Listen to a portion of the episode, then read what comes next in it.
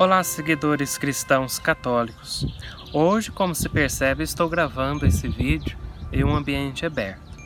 Pense, nessas primeiras semanas, após o Natal, com uma temporada de epifanias, a liturgia está nos mostrando quem é Jesus e que ele revelou sobre o nosso relacionamento com Deus. Na última semana e na semana anterior, a imagem era real e filial. Jesus é o recém-nascido Rei dos judeus, que nos torna co-herdeiros da promessa de Israel, filhos amados de Deus. Na semana passada, na liturgia, fomos para um batismo. Esta semana estamos em um casamento em Caná. Está sendo mostrada uma outra dimensão de nossa relação com Deus.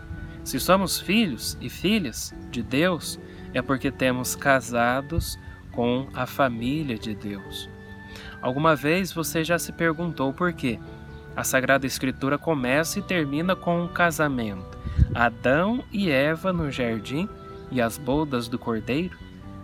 Em toda a Sagrada Escritura, o casamento é o símbolo da relação de aliança que Deus deseja com seu povo escolhido. Ele é o noivo, a humanidade, sua noiva amada e procurada. Vemos isso refletido belamente na primeira leitura da liturgia. Quando Israel rompe o pacto, ela é comparada a um cônjuge infiel, mas Deus promete levá-la de volta para abraçar, e ela para ele, para sempre, uma aliança eterna. É por isso que no Evangelho Jesus realiza seu primeiro sinal público, em uma festa de casamento, Jesus é o esposo divino, chama-nos à sua real festa de casamento.